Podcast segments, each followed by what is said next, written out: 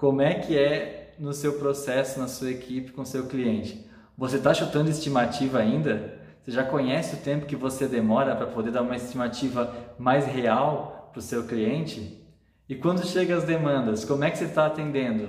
Você atende na ordem que elas chegaram, aí vem uma coisa urgente, você fala, não, agora espera, que eu estou atendendo esse aqui, quando chegar a sua vez, a vez desse aqui, eu atendo. Mas era urgente, ou você só atende urgente, só apaga incêndio e nunca agrega valor, nunca entrega aquela, demora, aquela coisa que é mais demorada para o cliente. É que tem que ter um equilíbrio. A cada tantos de um deveria atender o outro.